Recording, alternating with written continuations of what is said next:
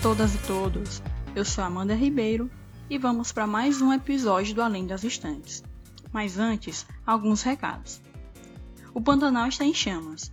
Até a semana passada, o fogo havia atingido mais de 2,9 milhões de hectares, de acordo com o Centro Nacional de Prevenção e Combate aos Incêndios Florestais, o que representa cerca de 19% do bioma no Brasil, conforme o Instituto SOS Pantanal.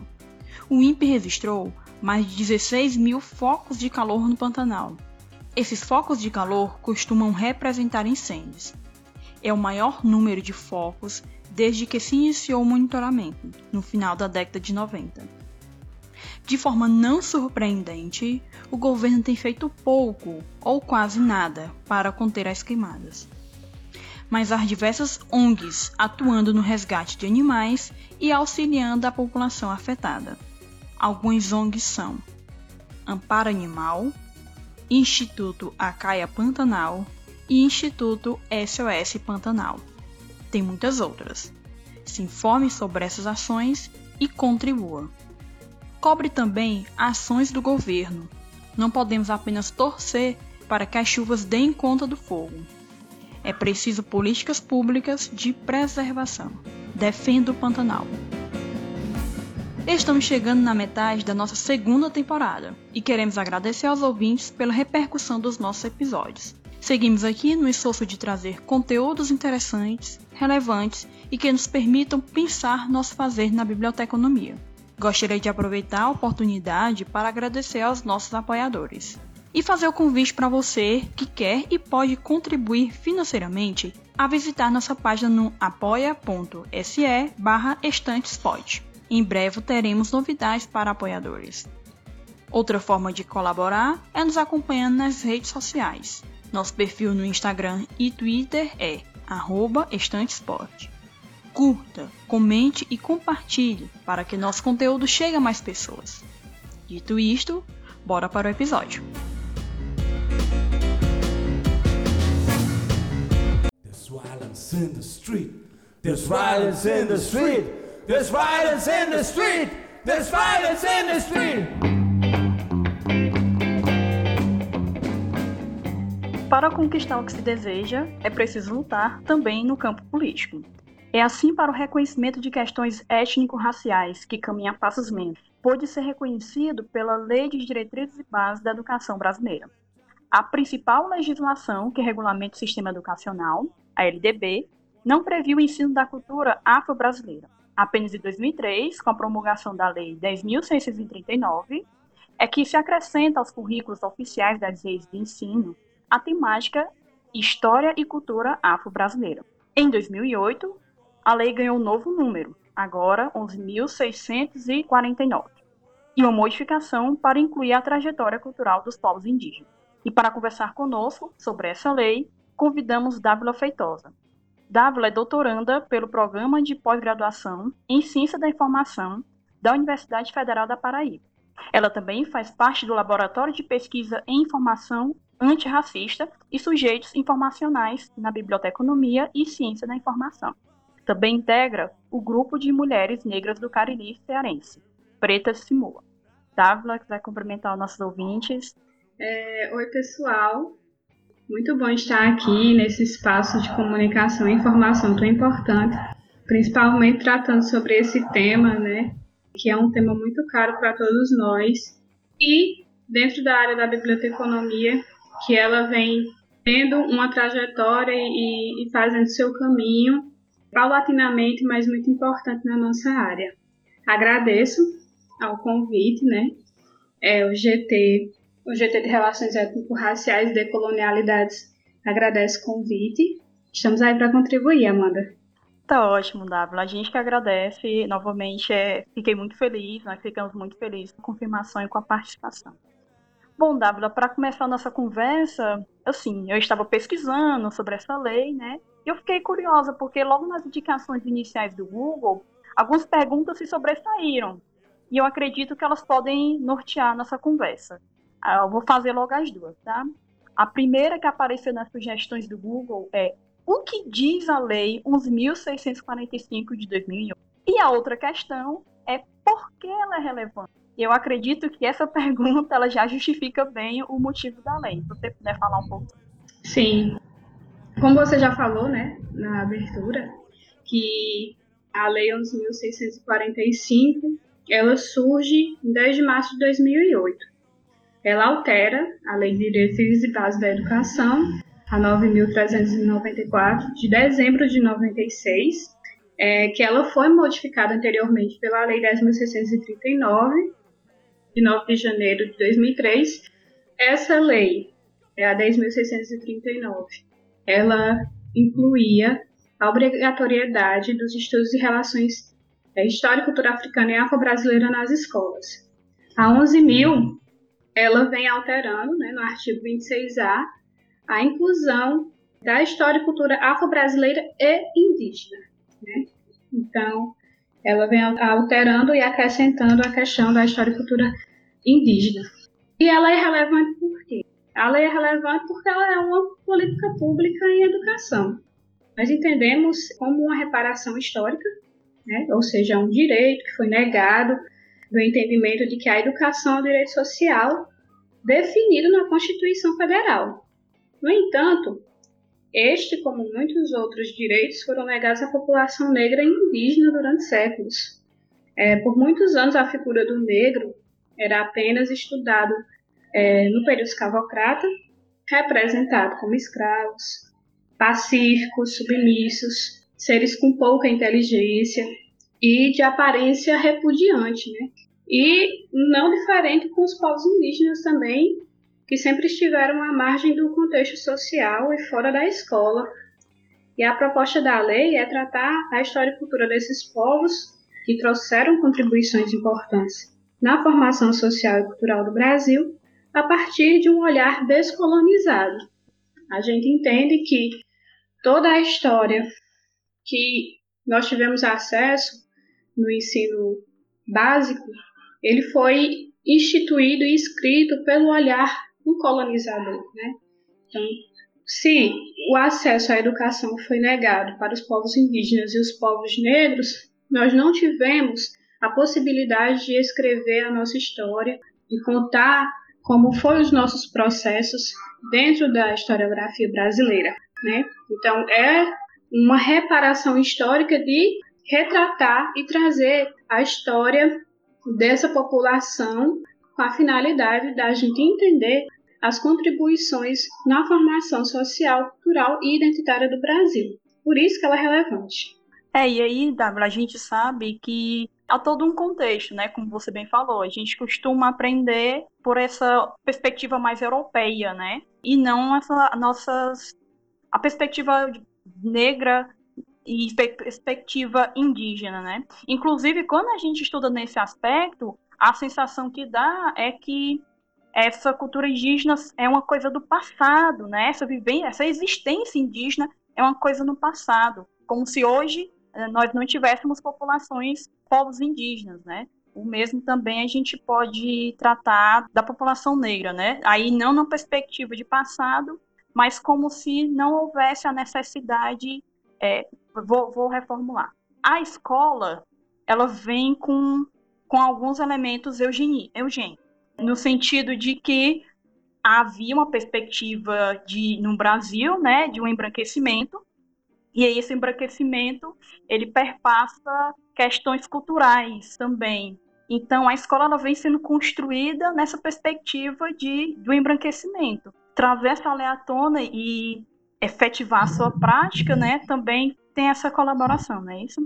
É isso. Então, exatamente. Nós passamos por um processo de embranquecimento no imaginário social brasileiro também, entendendo que a escravização foi superada e que a marginalização dos povos indígenas de, de entender que eles foram seres que foram uma população dizimada, né?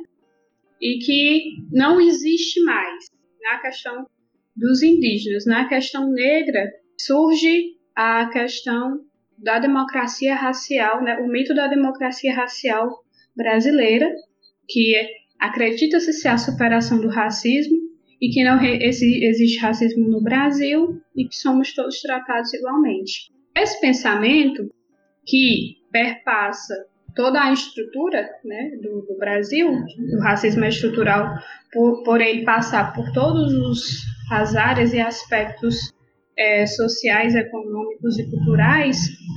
E então dessa forma, na escola, esse pensamento também foi instituído a partir da não não estudo desses povos da forma que deveria ser, podemos dizer assim.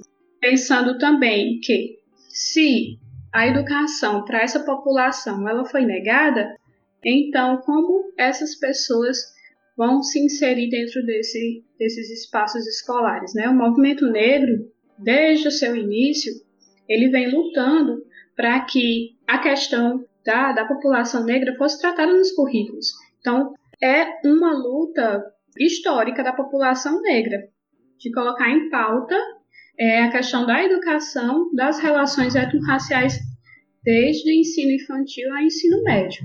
Então, a, a, a Lei 11.645, ela vem com, com esse teor de que foi uma luta e que uma luta alcançada, né? Apesar dos, dos vários percalços ainda que a gente precisa passar dentro da lei mesmo, ela é considerada uma vitória na luta dos movimentos sociais e também dos povos indígenas, que a organização deles foi diferente do, do da população negra, né, porque a luta dos povos indígenas, primeiramente, era de se ter escola dentro de suas, suas regiões, de suas aldeias, as poucas que ainda ainda existe, né? As poucas assim, né? Porque existem é, um número considerado, mas esses povos vivem é, tão à margem que, na maioria das vezes, eles precisam é, sair do seu espaço e ir para o espaço urbano, né? Então, ainda tem essa perspectiva de você, do, do indígena urbano, que é uma, uma outra característica de que da eliminação cultural desses povos. Quando o indígena sai de sua, de sua região e passa para a região urbana, então vai adentrar nas escolas, ali ele também vai perder muito da sua cultura, né? Então, por isso, a luta da inserção dessas temáticas na LDB. Dávila, também a gente entende né, e percebe que nas escolas, até hoje, na época que eu, que eu fazia também, ensino fundamental, médio, enfim, essas temáticas, elas eram muito concentradas tanto na disciplina de história, e aí há uma crítica, porque, como eu falei anteriormente, né, havia, e eu acredito, né, eu me afastei da escola, mas eu acredito que ainda hoje, né, é, não, não devo ter mudado tanto, e se estuda períodos da história, por exemplo, a partir do contexto europeu. Então, não se fala em civilização africana, por exemplo, se fala em civilização europeia. Se estuda o Egito como se fosse parte da Europa e não da, da África. Não, é como se não houvesse esse, esse destaque, por exemplo. Né? O Egito está ali e aí você bota dentro do embolado da, da, desse contexto europeu e, e passa. Mas o que eu queria falar era mais focado na questão justamente disso, dessa multidisciplinaridade, né? para que essas temáticas sejam abordadas para além da história, né?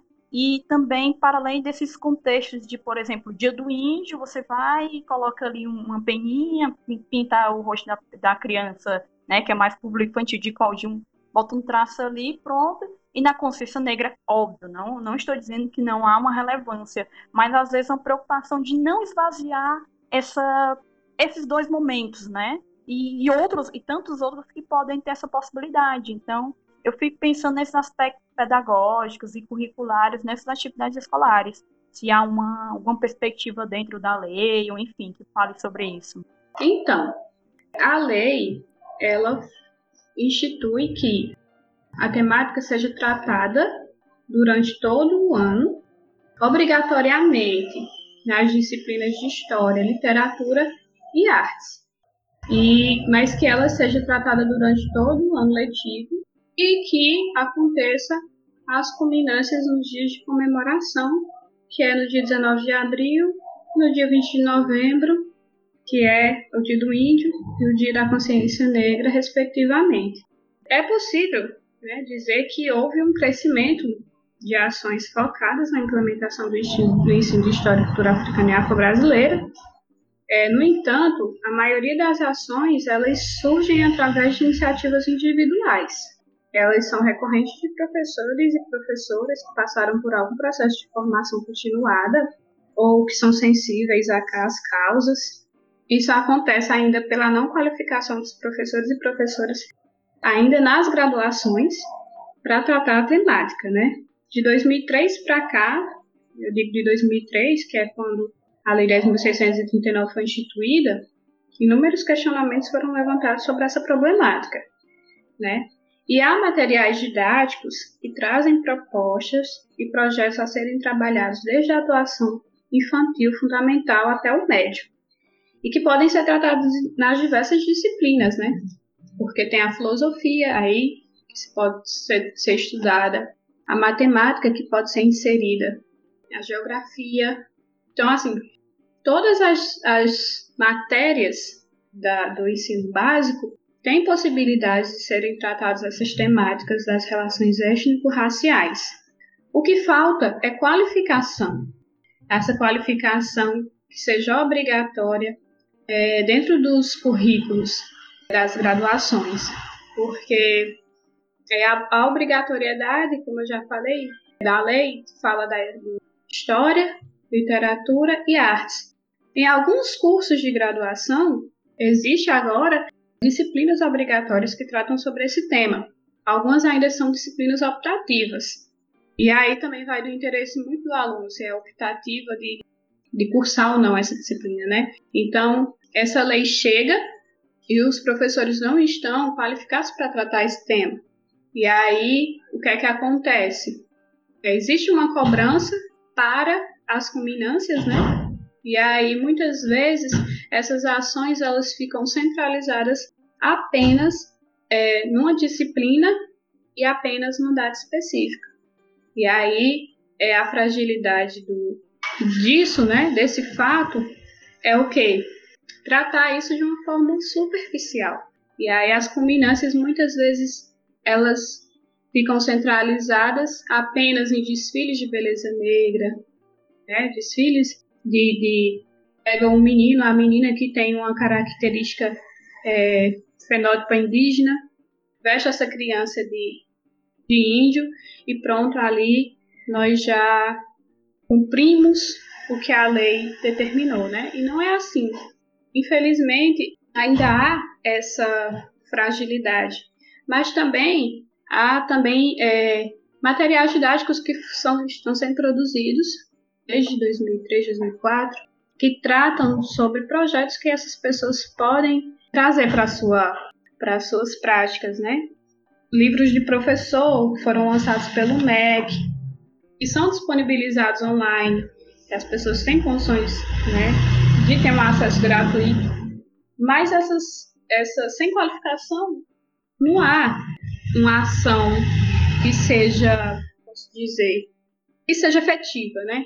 Então aí muitas vezes fica nessa fragilidade de se atuar apenas na, na disciplina de história e apenas nas datas que são é, instituídas como datas comemorativas. Isso. Dávila, a lei, ela, ela aponta alguma estratégia de monitoramento, ou enfim, acompanhamento junto às escolas sobre a, a sua efetivação? Como é que funciona isso? Amanda, o monitoramento, geralmente o acompanhamento, na maioria das vezes, ele fica por conta da comunidade dos movimentos sociais. Porque a obrigatoriedade, há, existe a obrigatoriedade, mas não há um acompanhamento pelas secretarias de educação, que sejam de uma forma sistemática. Né? Isso acontece, a cobrança, existe uma cobrança sim, que na maioria das vezes é só nos dias de culminância. Então, as escolas se preparam para esses dias, tiram fotografias e assim fica registrado que foi cumprido aquela determinação, né? E aí cai para os movimentos sociais, muitas vezes para os movimentos negros das suas regiões, de monitoramento e acompanhamento, muitas vezes de denúncia também dessas ações. Mas a lei não institui é, dentro de, de, das secretarias um acompanhamento que seja sistemático, que mostre que o professor está trabalhando a temática é, durante as suas aulas, que é para se trabalhar durante todo o ano, né, e não apenas naqueles dias específicos. É, e aí fica até a, o alerta, assim, para a sociedade, para as pessoas que estão nos ouvindo, para poder conhecer mais essa lei. O episódio é justamente nessa perspectiva, né? De apresentar a lei ou reforçar, lembrar, não sei, porque a gente fala muito sobre leis de bibliotecas escolares, enfim, que óbvio são relevantes, mas em alguns aspectos a gente acaba, a gente, eu digo assim, façam crítica, que óbvio que há, há pessoas, porque senão não teria um GT, não estaria a FEBAB aí fazendo GT, você não estaria aqui, mas aí num contexto mais geral, para as outras pessoas, aí, bibliotecários, estudantes, até mesmo na, na graduação, ir lá e comentar sobre isso com o professor, enfim, para que a gente tenha também esses instrumentos, né, para fazer essa cobrança da, da efetivação dessa lei. E aí eu entro em um outro aspecto, W, e aí fica bem uma coisa mais pessoal, digamos assim, né? Como você percebe, se você tem alguma percepção em relação à formação dos bibliotecários e bibliotecárias para esse debate com qualidade, que é, que é importante, né? Sobre essas questões étnico-raciais, né?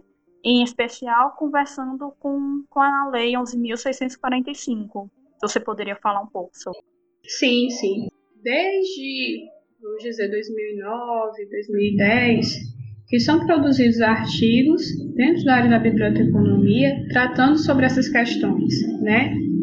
Aqui, especificamente no Cariri, eu formei na, na, na Universidade Federal do Ceará, campus Cariri, e no ano de 2010 nós fizemos uma pesquisa que ia nas escolas para ver como era que acontecia essas dinâmicas, né, essas culminâncias e como as escolas tratavam e traziam esse material específico né, em relação às questões étnico-raciais nas escolas.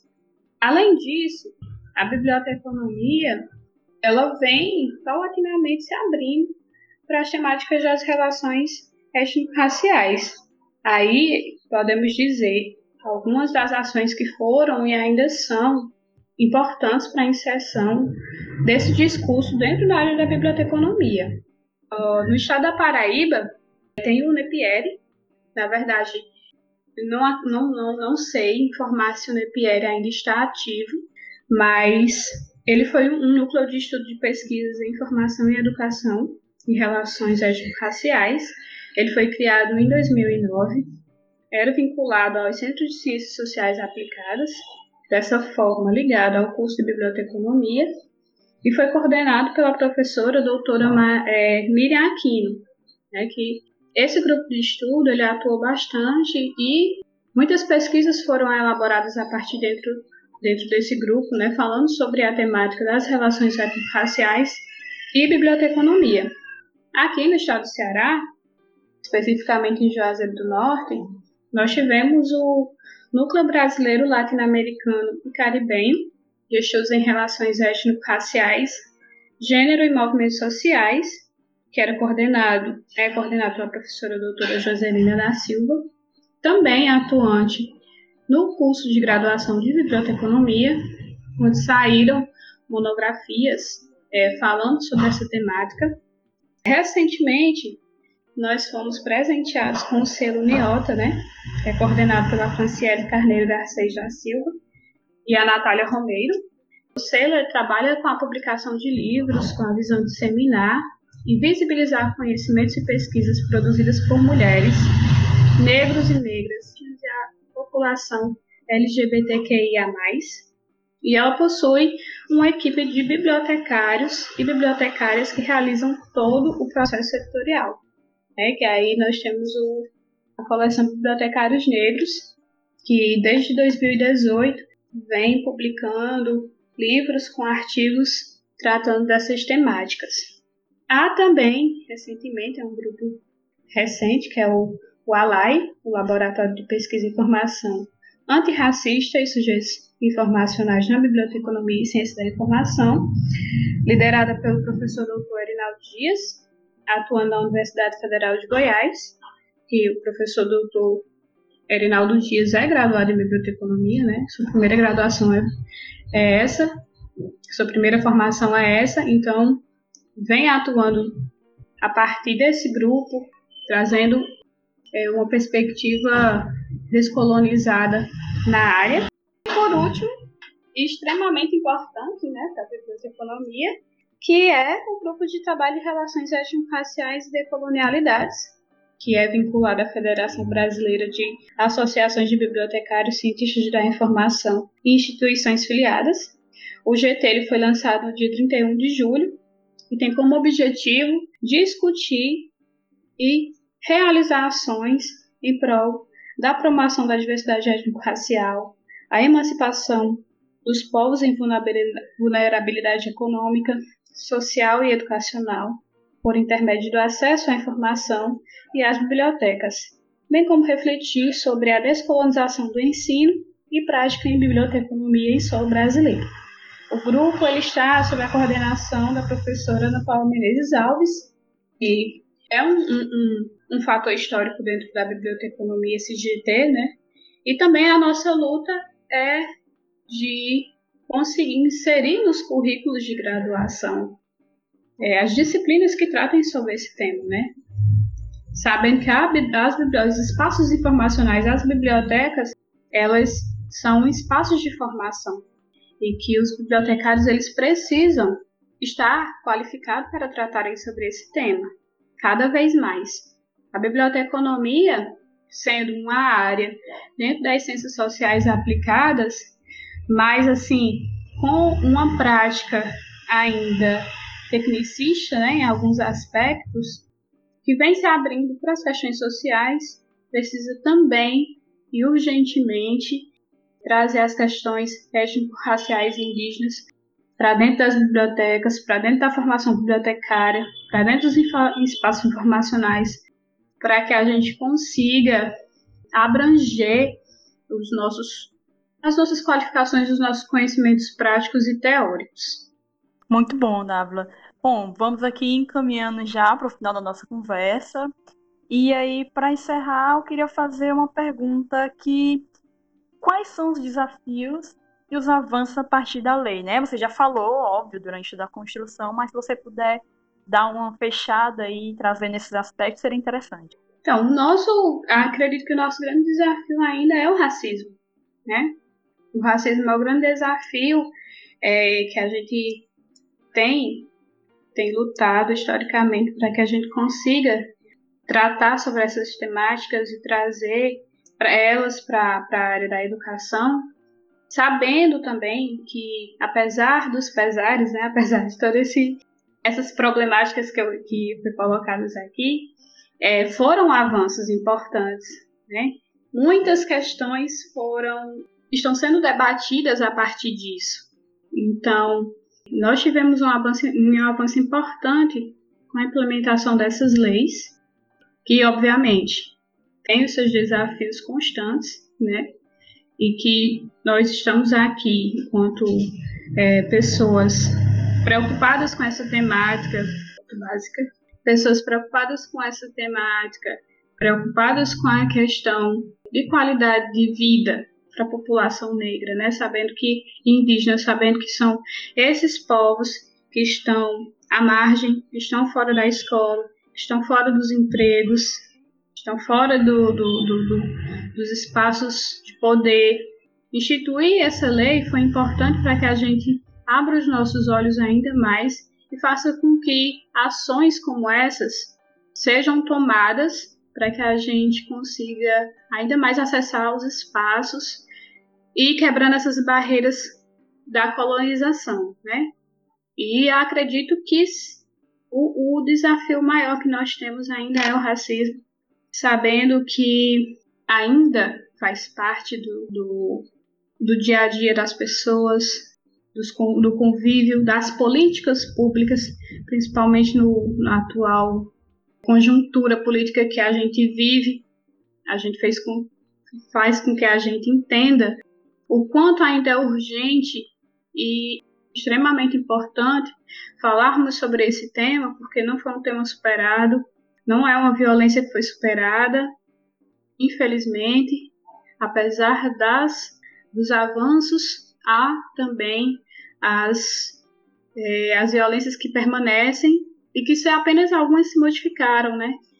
Na verdade, se adaptam à, à nova sociedade. Então, enquanto isso vai acontecendo, a gente também vai firmando a nossa luta para que a gente esteja nesses espaços e consiga alcançar mais qualificação e, e mais atuação dentro de diversos espaços e alcançar a equidade, né? Porque a, a questão da representatividade já não mais nos interessa, sabendo que nós somos a, maior, a maioria da população no Brasil, então a gente não quer mais representatividade, a gente precisa ter equidade.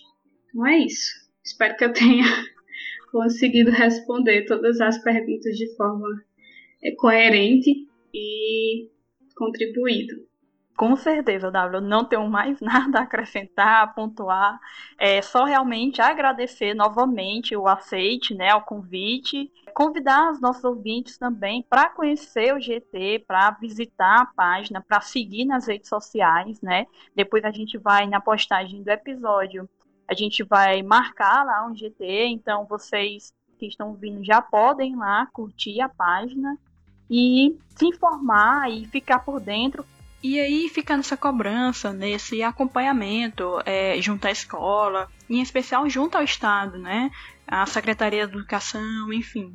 É, é isso, eu gostaria de agradecer aos ouvintes é, e pedir para que comente lá no nosso Instagram, arroba o que achou do episódio. Queremos contribuir com esse debate. É, e a gente precisa de vocês para isso. Então, compartilhe com os amigos, com colegas de trabalho, de turma, enfim. É isso, pessoal. Até a próxima, até o próximo episódio. Tchau.